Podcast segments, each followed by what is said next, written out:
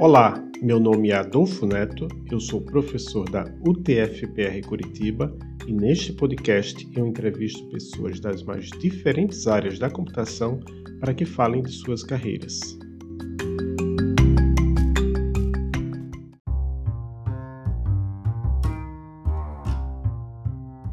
Hoje eu entrevistei Bruno Cartacho, ele é professor do IFPE, nós conversamos sobre sua área de pesquisa, que é engenharia de software e transferência de tecnologia, sobre como ele fez mestrado e doutorado na Universidade Federal de Pernambuco, sobre Nassim Nicolas Taleb, e entre outras coisas ele falou qual é o melhor artigo que ele já escreveu e por quê. Vamos lá!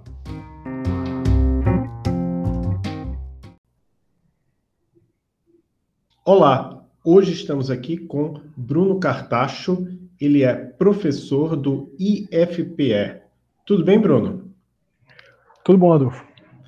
Bruno, nesse podcast a gente procura saber como é que as pessoas chegaram na área da computação. Como é que você se interessou pela área da computação? Que eu vi que você tem, é, me confirma isso, mas você tem graduação, mestrado e doutorado tudo em ciência da computação?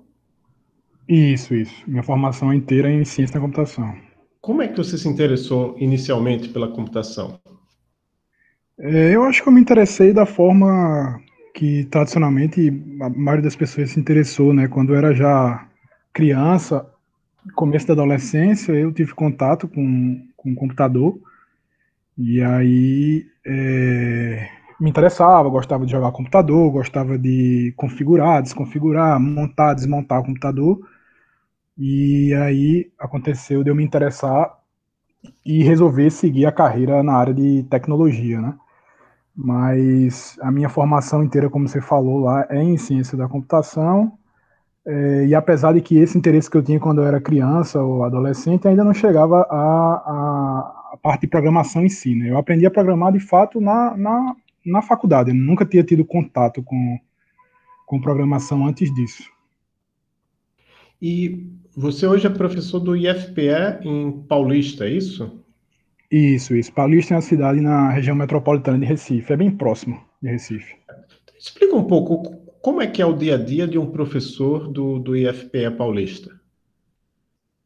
É, o IFPE, ele, é, ele, pelo menos em teoria, ele, ele, o IFPE não, né? Os IFs de um modo geral, em teoria, eles são semi, muito semelhantes à universidade, na teoria, na prática nem tanto.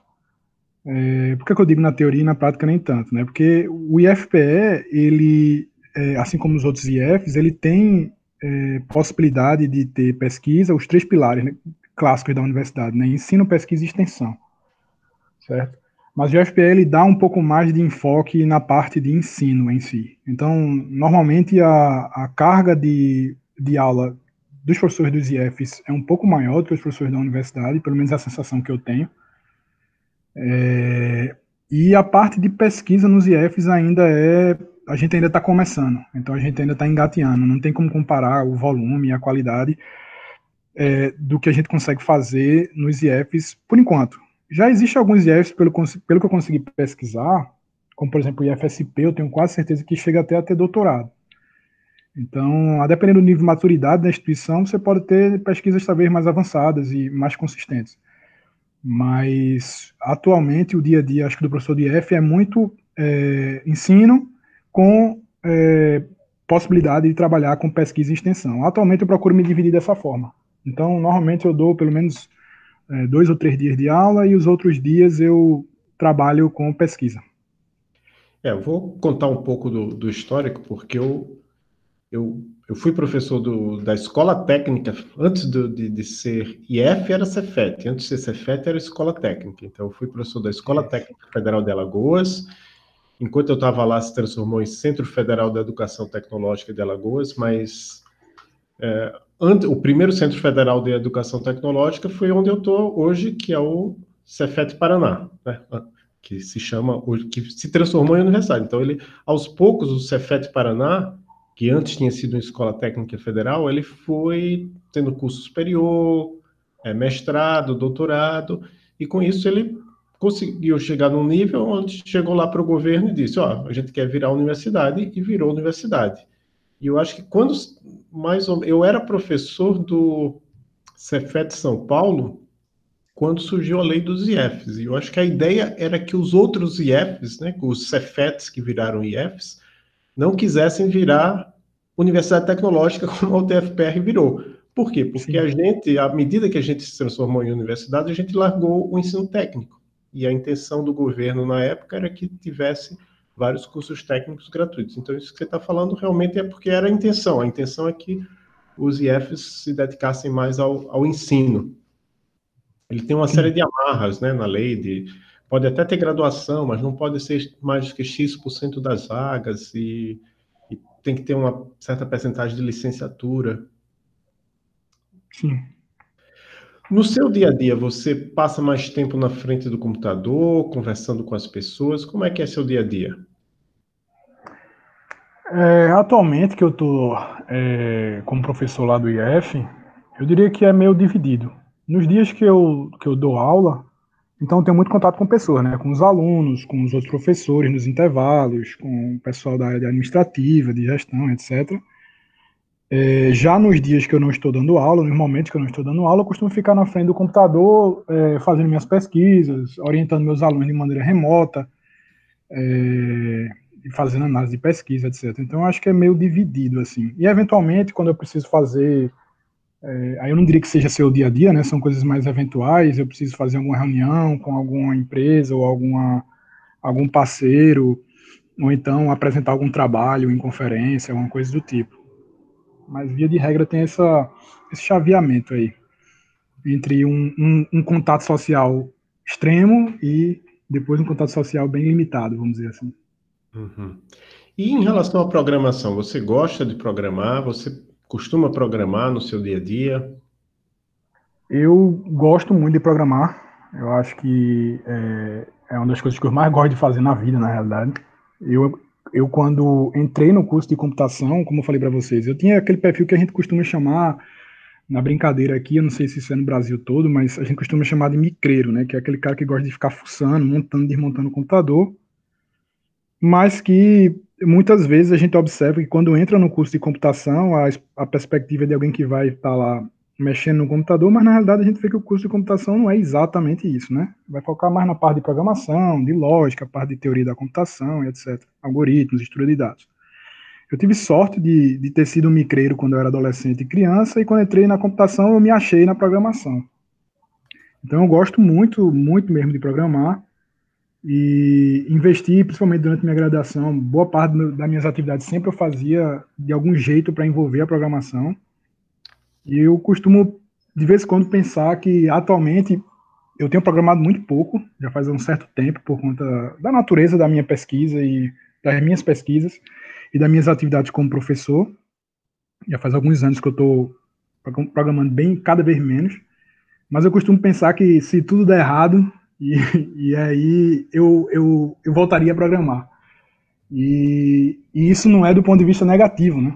Eu não estou querendo dizer, ah, se tudo der errado, a, última, a, a, única coisa que eu posso fazer é programar. Não é isso. É no sentido de que provavelmente é a coisa que eu mais gosto de fazer e é a situação que eu mais me, senti, me sinto confortável.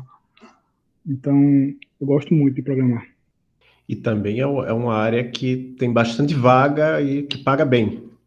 Isso, isso. Isso é um ponto importante. Então, de repente, se as pesquisas não dessem certo, se eu não decidir seguir na carreira acadêmica, alguma coisa do tipo, porque a gente sabe que a situação da pesquisa no, no Brasil é, nunca, nunca foi excepcional, né? Ultimamente não está muito boa, mas em última instância eu sei que é, eu volto, eu consigo me reinserir no mercado. Estou um tempo distante, mas eu consigo me reinserir pela experiência que eu já tive anteriormente. E, enfim, enquanto, enquanto houver necessidade de, de haver programadores, eu, eu acho que eu consigo me virar. Você precisa da língua inglesa no seu dia a dia? Preciso 24 horas por dia, o tempo inteiro. O tempo inteiro. Não tem como fugir da, do inglês. Eu acho que acho que a gente tende a dizer na área de computação, na área de tecnologia, a gente não tem como fugir do inglês, mas eu acho que a gente devia entender um pouco mais isso. Eu acho que atualmente não tem como você fugir no inglês se você quiser ser um cidadão minimamente inserido né? na, na comunidade, na sociedade de uma maneira mais ampla. Porque se a gente imagina que há 20 ou 30 anos atrás você não saber ler e escrever na sua própria língua seria você seria uma pessoa de uma certa forma excluída, né? Eu acho que hoje em dia se você não sabe se comunicar em inglês, você já tem um certo grau de, de exclusão da, das atividades, de algumas atividades, algumas vezes até básicas na sociedade. Né? Então, o inglês ele é, ele é fundamental, eu diria, fundamental. E matemática? Você gostava de matemática no ensino médio? Eu gostava, eu gostava de matemática. Matemática não era a minha disciplina preferida, é engraçado isso, né? Muitas vezes a gente imagina o cara que faz computação como o cara que adora matemática. Eu sempre gostei de matemática, mas provavelmente eu gostava mais de física, né? Acho que eu gosto da disciplina de, de exatas, vamos dizer assim, eu gostava mais de física. Que obviamente eu precisava ter o ferramental matemático, mas era o que eu mais me divertia quando eu era no ensino médio, era fazendo exercício de física. Eu lembro que teve um, um aniversário meu que eu pedi de presente do meu pai um, uma coleção de livros de física, é, uma coleção da física clássica que tinha, que são cinco volumes. E aí eu ficava, minha diversão era ficar resolvendo o problema de, desse livro de física lá. Mas, mas matemática eu gostava também. E que dificuldades você encontrou na, na sua carreira, durante a sua educação? Eu acho que as dificuldades, elas, é, elas vão variar muito de acordo com o momento da carreira que eu estava vivendo. Então, eu acho que houveram dificuldades diversas aí no, caminho da minha carreira e também porque a minha carreira ela sofreu algumas mudanças, né? Eu trabalhei durante quase oito anos ao todo, torno de oito anos mais ou menos no mercado, né, como desenvolvedor de software, trabalhando em projetos de desenvolvimento de software. Em algum momento eu, eu mudei e segui essa carreira acadêmica, que é a que eu estou atualmente. Mas foram, foram desafios distintos, vamos dizer. Quando eu estava no começo da minha graduação, que eu estava aprendendo a programar e eu estava me dedicando muito a programar, programava o dia inteiro, o tempo todo. E eu acho que o primeiro desafio era será que o que eu estou fazendo realmente, será que o que eu sei de programação é suficiente para colocar na prática? E eu tinha essa ansiedade de, de aplicar aquele conhecimento que eu estava treinando ali com tanto afinco e, e o primeiro desafio é conseguir um lugar para trabalhar, né? Conseguir um estágio. Esse aí tinha sido o primeiro desafio. Então, depois que eu consegui esse estágio, consegui me inserir no mercado de trabalho, que é, é, ainda bem consegui isso de maneira relativamente cedo, pelo menos eu tinha muita vontade disso e consegui cedo, acho que no terceiro período da faculdade eu já estava estagiando. Naquela época eu não tinha lido estágio ainda, então eu trabalhava oito horas, como se fosse um funcionário mesmo. Então, é, depois disso eu fui seguindo a carreira, passei um bom tempo nessa mesma empresa, que é o César, no Porto Digital, é, aqui em Recife, né, que é um centro de referência na área de tecnologia, e o César, é, e lá no César, à medida que eu fui, que eu fui caminhando nas carreiras, aí surgem outros desafios, né? Que eu me dedicava muito às partes mais técnicas, vamos dizer assim, do, dos projetos de desenvolvimento de software, né? Então eu me envolvia muito em estudar mais padrões de projeto, padrões de arquitetura, como melhorar código, qual boas práticas de programação, como testar o código, como fazer o, desenvolver sistemas robustos, etc., confiáveis de alta qualidade. Então, eu focava muito nesses aspectos técnicos e de, em algum momento você acaba se esbarrando na sua carreira profissional na dificuldade de, de crescer na carreira simplesmente focando nesses aspectos técnicos. Você tem que abrir um pouco mais o leque e entender outros aspectos humanos e sociais que, que são inerentes à, à, à carreira né, profissional na área de computação. E aí essa, essa foi um desafio que eu tive que, que me repensar durante um, um período. Uh, eu, eu, não sei se eu, tô, eu não tô, sei se eu estou me estendendo muito, mas. eu, eu li no, na, na, sua página que a sua pesquisa, em linhas gerais, é engenharia de software e transferência de tecnologia. Isso. O que é, que é, o que, é que exatamente você quer dizer com isso? É, pronto, isso aí é uma, uma observação interessante, porque ela, a, a, minha, a minha área de pesquisa, é, de mestrado e doutorado, e que eu tenho dado continuidade agora, ela é muito é, ela é muito oposta àquela que eu trilhei enquanto profissional na área de desenvolvimento de software. Como eu falei, acabei de falar, era extremamente técnico, voltado para a parte de programação e tudo mais. E a minha pesquisa, ela é muito mais metodológica. Metodológica no sentido de que é, um, é o que a gente costuma chamar de meta-pesquisa, né? É uma, eu pesquiso sobre como pesquisar melhor na área de engenharia de software. Então, é, por um acaso, eu acabei batendo nessa área é, eu fui entrar em contato com alguns professores é, no Centro de Informática, na UFPE, que foi onde eu fiz o meu mestrado e meu doutorado. E um professor que eu me identifiquei bastante, depois de uma conversa, foi o professor Sérgio Soares. É, e a área de pesquisa dele, é, naquele momento que eu procurei ele, era uma área não técnica, apesar dele já ter tido uma pesquisa anteriormente mais técnica, na área de orientação a aspectos, mas ele tinha mudado o foco e estava e focando bastante nessa área de engenharia de software empírica e métodos empíricos. Então, o que, é que quer dizer isso? Métodos empíricos de transferência de conhecimento. Basicamente, é, é, a forma como a gente fazia pesquisa na área de engenharia de software, normalmente a gente fazia de que forma antigamente, há uns 20 ou 30 anos atrás? A gente tinha ideias de coisas que a gente achava que podia funcionar na prática da engenharia de software. Por exemplo, um processo para desenvolver software, eu acho que se eu fizer desse jeito vai dar certo. Aí eu desenvolvi uma pesquisa, inventava esse processo, rodava esse processo numa, numa situação bem restrita e pronto, e achava que isso aí era suficiente para desenvolver uma pesquisa. E muitos processos, técnicas, ferramentas e coisas foram desenvolvidas dessa forma, com o que a gente chama de evidência anedótica, né? Não tem uma, não tem uma força científica isso. Então, a engenharia de software empírica, ela surgiu para tentar, é, tentar fortalecer as evidências científicas, fazer com que os estudos, as pesquisas que são feitas sobre engenharia de software utilizem métodos científicos mais rigorosos para que a gente possa realmente ter evidências fortes de que método X, Y, Z é melhor sobre, uh, sobre um determinado aspecto que um outro método, uma outra ferramenta, uma outra linguagem. Então, a gente tem estudado isso e acaba que eh, eu tive que estudar muito sobre é, metodologia, sobre filosofia da ciência, o que é fazer ciência, epistemologia e tudo mais. Então, tive que tive que é, estudar várias outras áreas. Foi, de uma certa forma, foi bastante enriquecedor, que me tirou um pouco daquela, daquela trilha lá estritamente técnica, vamos dizer assim. Vou retroceder um pouco. Então, você se formou em ciência da computação, sua graduação é em ciência da computação, né? Isso, ciência. Bacharelado. Quantos tempos, quantos anos levou entre você se formar e você começar o mestrado? E por que, que você tomou a decisão de fazer o mestrado? É engraçado isso aí. Eu, o tempo entre minha graduação e o mestrado foi um ano. Agora, a decisão que eu tomei de fazer o mestrado, eu me lembro bem, assim, é, eu tinha um professor que foi o meu professor da disciplina de programação, logo no primeiro período, que eu me identificava muito com ele, admirava muito, ele é um cara muito inteligente e, e era, um, era um excelente programador. E, você sempre tem aqueles professores com que você se inspira, né? E aí eu procurava tentar entender de alguma forma como é que ele adquiriu aquele conhecimento, como é que ele conseguia explicar tão bem, ter uma didática tão boa em sala de aula, como é que quando a gente fazia certas perguntas ele tinha uma visão mais ampla e, e ele conseguia estruturar o pensamento de uma forma muito sistemática e muito clara.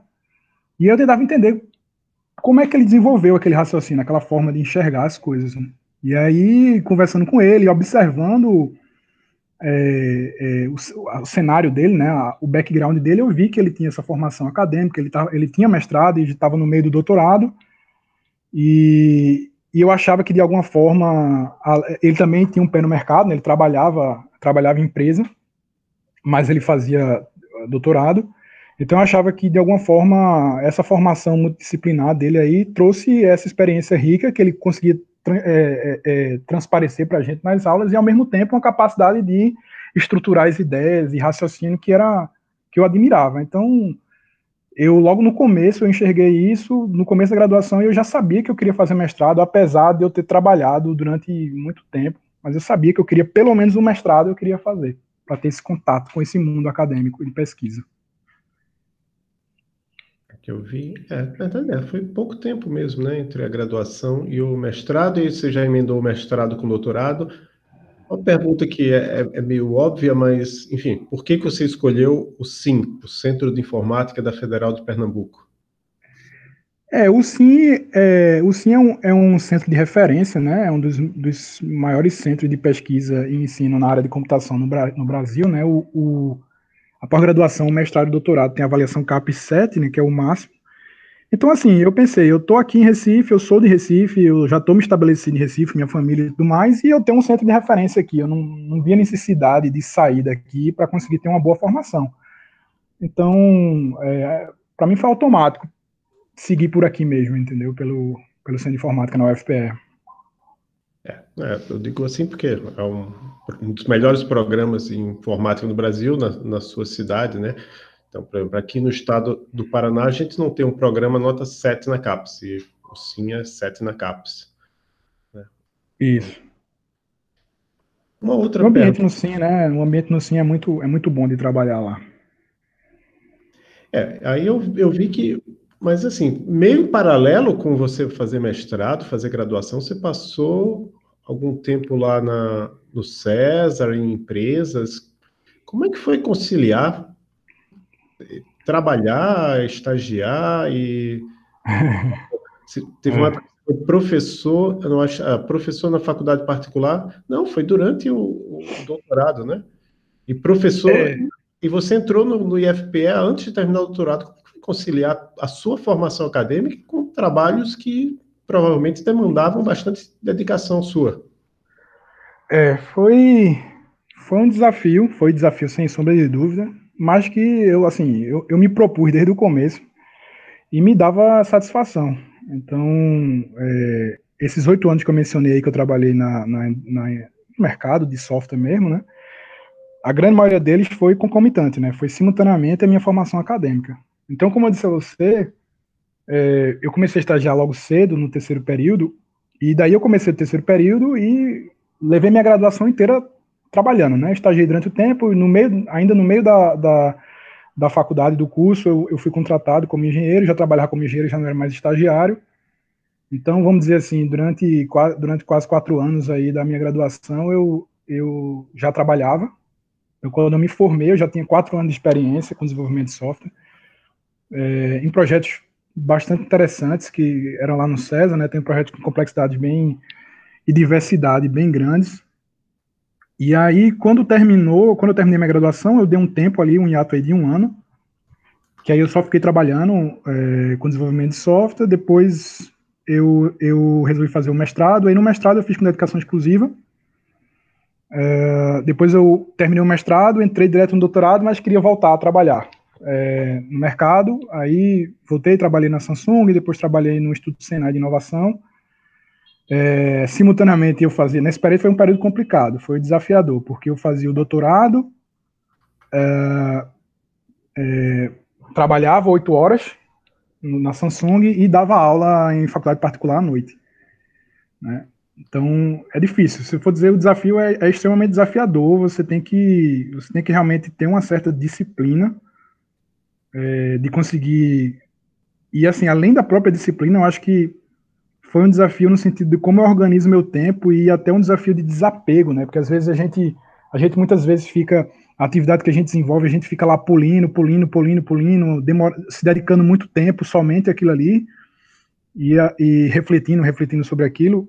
Mas às vezes, se você, quando você se vê numa situação dessa, você tem que dar conta de tanta coisa ao mesmo tempo, você começa a se ater ao essencial e começa a, por exemplo, as aulas, a, eu preparar minhas aulas de maneira extremamente mais objetiva, é, eu atuava no meu trabalho como desenvolvedor de uma forma muito mais objetiva também, porque eu sabia que eu não podia, eu não podia me arrastar muito ali, porque senão ia comprometer uh, o meu desempenho nas outras atividades. Então eu, te, eu tenho que pensar de, na pesquisa de uma forma muito mais objetiva também. Então acho que é, eu não vou dizer que é perfeito, é um cenário perfeito, que é simples, mas que tem seus desafios e que acho que gera um, um engrandecimento interessante. Você ter essa perspectiva, esses dois, esses dois pés aí nesses mundos do mercado e acadêmico. Eu vi que o, o seu mestrado foi uma, um mapeamento sistemático, é isso? Isso, o mestrado foi um mapeamento sistemático, na época estava começando, né? É, hoje em dia já é uma coisa extremamente difundida, mas na época a gente estava tava começando a se falar sobre essas coisas. É, o mapeamento sistemático nada mais é do que o que a gente chama de estudo secundário, né? É um estudo que você você é, tem um problema de pesquisa, tem uma pergunta de pesquisa, e para responder ela, ao invés de você ir de maneira direta observar o fenômeno, ou testar, ou fazer um experimento daquele fenômeno, o que é que você faz?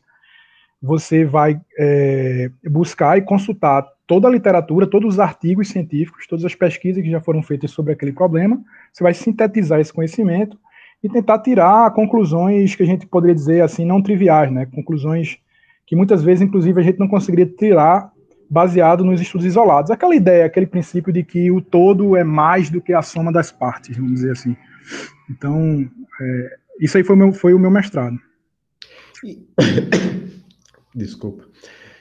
E no doutorado, você fez aquele trabalho de revisões rápidas, não foi isso? Isso, isso. No trabalho foi. Aí, aí o doutorado foi um trabalho que é um trabalho mais, mais extenso, né? Então, é, o doutorado eu tentei trazer essa área de pesquisa, que era do meu orientador, essa área de engenharia de software empírica, e de alguma forma tentar estabelecer uma conexão com a indústria, né, com o mercado, já que eu tinha esse pé lá no mercado. Não queria ficar é, estritamente na academia. Então, a forma que eu encontrei de fazer isso foi utilizar métodos empíricos, né, esses métodos científicos, para avaliar, é, é, como é que se diz, aspectos da engenharia de software e, de alguma forma, tentar é, fazer com que esses resultados chegassem de uma forma mais amigável para é, que fizesse mais sentido né, para as pessoas que trabalham no mercado. Porque eu posso dizer o seguinte: antes, é, o todo o tempo que eu trabalhei no mercado, eu, como profissional, enfrentava vários problemas no meu dia a dia como desenvolvedor e eu nunca consultava um artigo científico, nunca pensava, nem cogitava em vou ler artigo científico para tentar solucionar esse problema que eu estou enfrentando aqui. Mas aí depois que eu entrei no meio de pesquisa, fazendo mestrado e doutorado, é, eu comecei a ler muitos artigos e muitas pesquisas extremamente interessantes e eu consegui me lembrar, pô, se eu tivesse tido contato com esse artigo quando eu estava vivendo aquilo ali naquele momento, naquela, naquele projeto, eu teria conseguido ter resolver esse problema de uma forma muito melhor. Então é um conhecimento que é valioso. Agora ele é um conhecimento muito difícil do profissional da prática conseguir extrair e utilizar, por N motivos. Inclusive, um dos motivos, inclusive, é até o próprio treino, né? Eu acho que o, a, a gente, quando se informa em computação, é, pelo menos eu não conheço outras pessoas e eu também não tive essa formação, né, de, de, ler artigos científicos durante a graduação. A gente costuma ler artigos científicos só se a gente for fazer um mestrado ou um doutorado. Se você for olhar em outras áreas, como por exemplo medicina, eu tenho alguns amigos que são médicos, eles não são pesquisadores, certo? Não tem mestrado, não tem doutorado, não fazem pesquisa, mas eles leem artigo científico. Porque aquilo ali, eles sabem que aquilo é a fonte mais confiável e que vai trazer melhoria na prática deles enquanto médicos. Né? Vai melhorar o processo de tomada de decisão deles.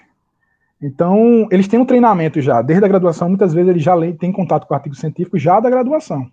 Então, tem uma questão de que a gente não sabe, não tem treinamento para ler artigo científico, e artigo científico, se a gente não tem treinamento, um primeiro contato é uma leitura extremamente densa e, e que muitas vezes não tem conhecimento, não tem, tem informação que para o cara que está na prática lá desenvolvendo, muita gente, muitas vezes para ele não é relevante.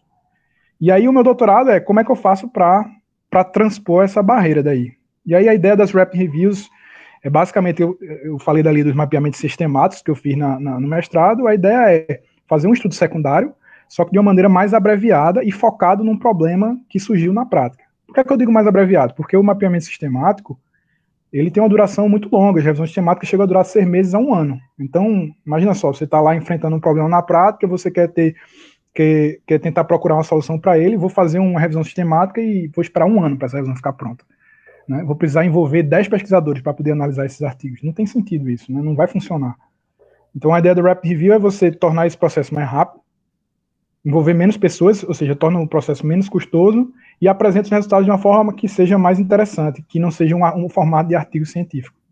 Né? E aí a gente fez várias análises, vários estudos, surveys, é, pesquisação, estudo de caso, mineração de repositório, para poder avaliar se esse processo ele era ele era aplicável e a gente teve resultados bem interessantes. A gente rodou essas coisas em vários projetos, em empresas distintas, e está rodando atualmente, inclusive, em várias outras empresas, inclusive fora do país, na Suécia, nos Estados Unidos. A gente tem tido feedbacks bem, bem interessantes, o pessoal tem gostado muito. É, o que eu vejo é que na área de medicina, apesar do, do, que você falou, que os médicos leem artigos científicos, mas também existe uma série de empresas, sites que, que digamos assim, mastigam o conteúdo dos artigos científicos para os médicos. Eu Sim. posso falar do BMJ, Best Practice, tem também o Medscape.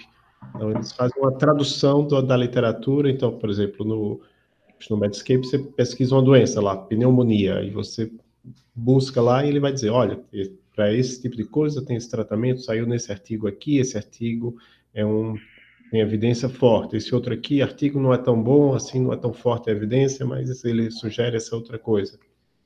E o que eu vejo na, na área, eu, eu estudo a comunidade de, de Elixir, e o que eu vejo é que o pessoal basicamente seguia por blogs, né?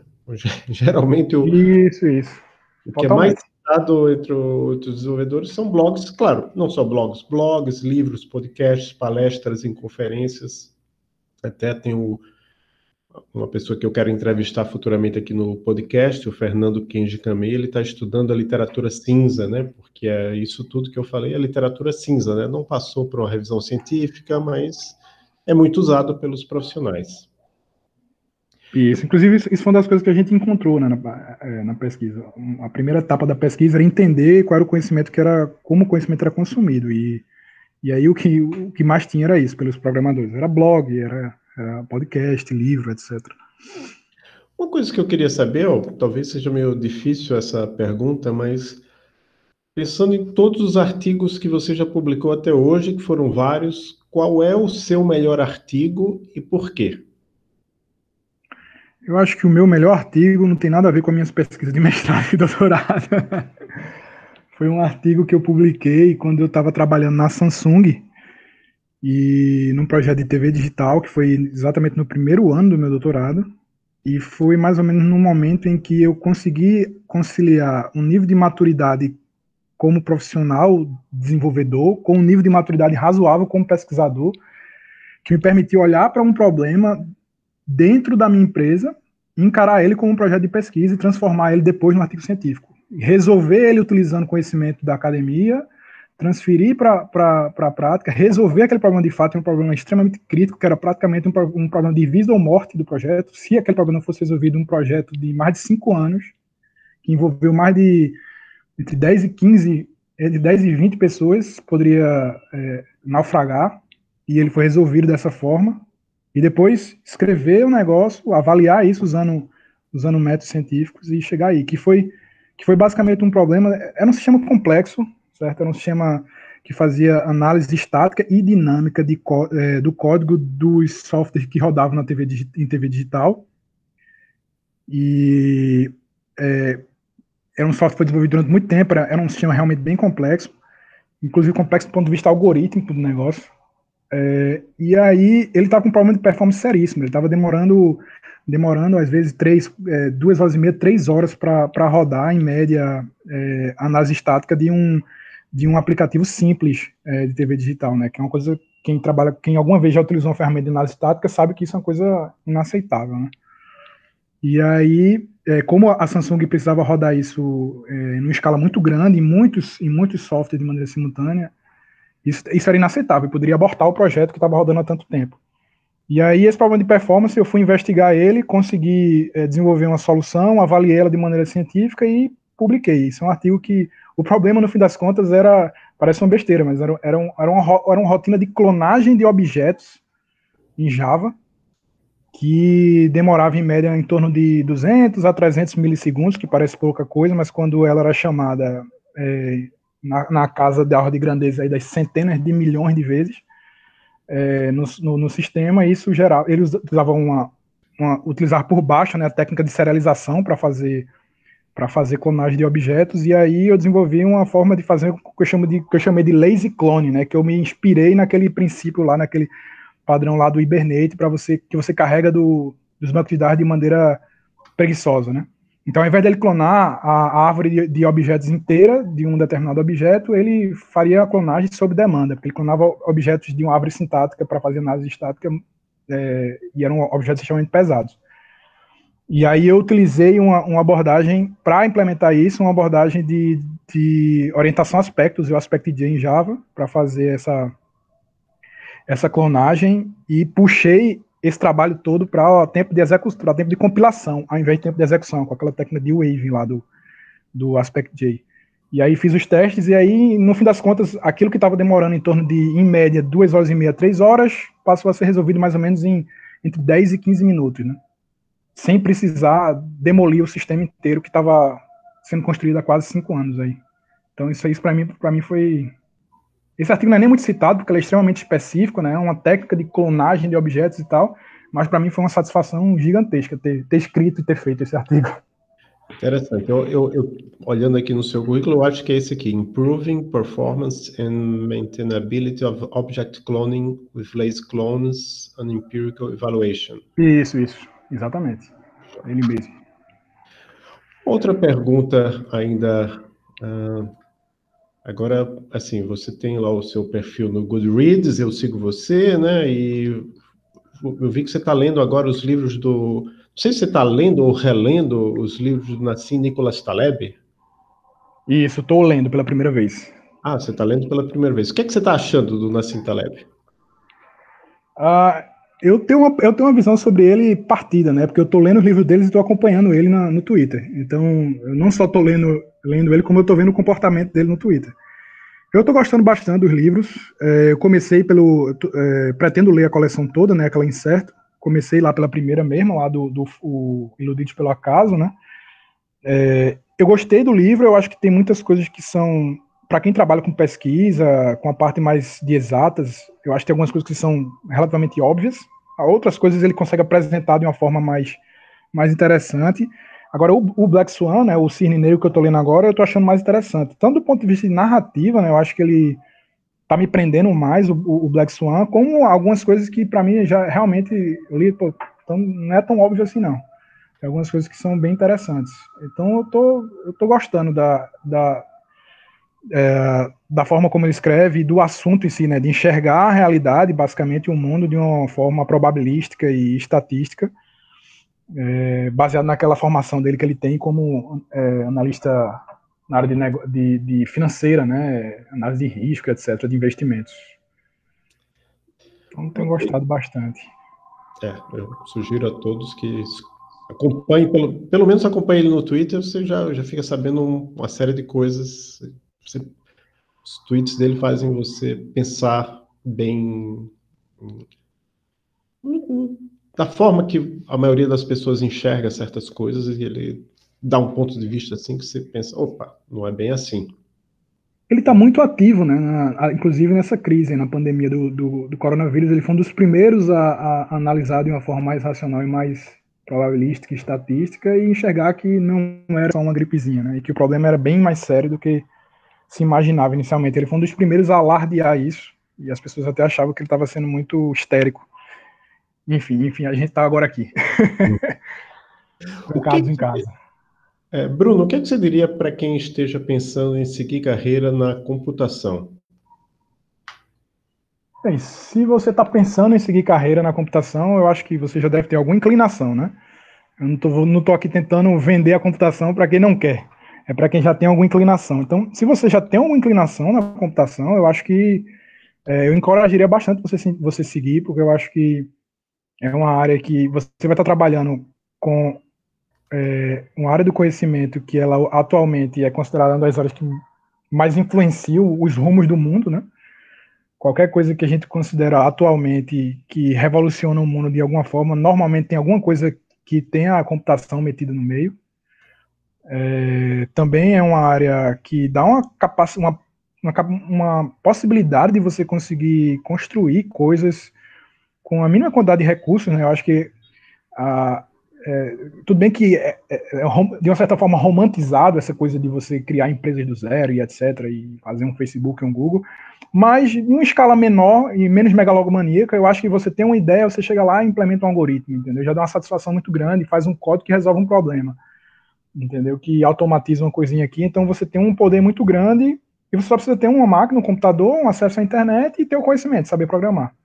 Então eu acho que dá, um, dá uma satisfação muito grande você ter essa capacidade de, de construir coisas de uma forma com tão poucos recursos e olhando de uma forma mais objetiva, vamos dizer assim, né? Mas pensando em relação ao retorno que você vai ter disso, eu acho que financeiramente pode não ser uma carreira como, sei lá, medicina, talvez, mas está longe de ser uma, uma, carreira que você vai ter dificuldade, tanto do ponto de vista de retorno financeiro, como do ponto de vista de, é, de empregabilidade, né? Chove emprego, não, não falta emprego para a área de tecnologia. Enquanto muitas áreas a gente tem grande dificuldade de conseguir encontrar emprego, é muito difícil, se você tiver o mínimo de competência e dedicação, você ficar desempregado na área de tecnologia, né? E eu acho que eu encorajaria bastante seguir nesse, nesse sentido. E como é que você vê a, a nossa área da computação para as mulheres? Uh, isso é um problema, eu acho que talvez. Eu nunca me debrucei muito sobre isso. Eu sei que tem algumas pessoas, inclusive, que eu conheço, que admiro e que atualmente têm se debruçado sobre isso. É, mas é um problema que talvez não seja meio que do ovo da galinha, né? A gente não sabe se se a, a cultura a cultura da computação afasta as mulheres ou se o fato de não ter mulheres é, acaba criando uma cultura que afasta elas. Né? Então, enfim, deve ter pessoas que já devem ter investigado isso. É, eu acho o seguinte, eu acho que tem pouco, é um fato, tem poucas mulheres. Eu acho que o ambiente de trabalho e de vida de um modo geral, é, quanto mais diverso, quanto mais pessoas diferentes e distintas para trazer visões diferentes de mundo, melhor. Então, é, inclusive, eu acho que é super relevante que as mulheres participem de, é, de maneira mais ativa do cenário de computação, porque é a área do conhecimento que está que tá, é, regendo o mundo, né? Então, se elas querem se elas querem participar de maneira mais ativa no mundo e ter impacto maior, maior é melhor que elas, que elas entrem de cabeça nisso também, né? E deem sua contribuição. E, obviamente, que o ambiente permita é, que elas consigam ficar, ser, ficarem mais confortáveis, vamos dizer assim, né? No meio. Bruno, existe algum livro, filme, série, podcast, quadrinho, qualquer coisa que você queira indicar para os nossos ouvintes? Hum, Bem, se eu fosse, se eu fosse pensar em livros técnicos ou da área de computação, teriam vários e mais uma vez recair um pouco eles cada, cada livro teve uma importância específica na minha na minha trajetória em momentos específicos, né? Mas nesse momento eu não sei se eu recomendaria algum livro de computação. Eu, eu acho que eu, de um bom tempo para cá eu tenho lido tanto artigo, tenho feito tanta pesquisa, estou com um volume tão grande de trabalho de pesquisa que eu não tenho tido muito tempo para ler algum livro específico que tenha dado um clique muito grande na área de computação. Em outras áreas, várias coisas eu tenho lido interessantes. Então, acho que, não sei se eu vou burlar demais o negócio, mas eu deixaria aqui uma dica de um livro que não tem absolutamente nada a ver com computação, e que, inclusive, nem é um livro, é, é, como é que se diz, técnico, né? É um livro de ficção que eu li, acho que há uns dois ou três anos atrás, chama Barba Ensopada de Sangue. O autor é Daniel Galera, um brasileiro.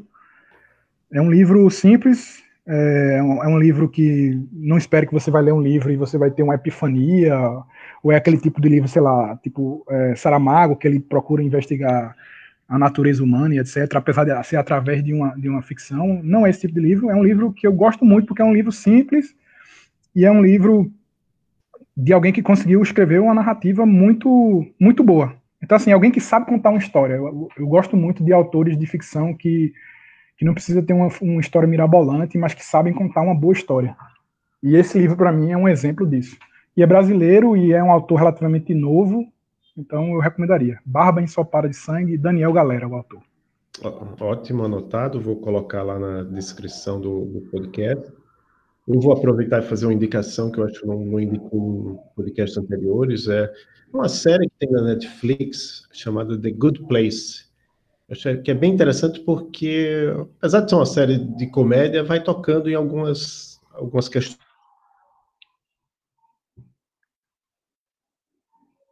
Acho que deu uma cortada agora.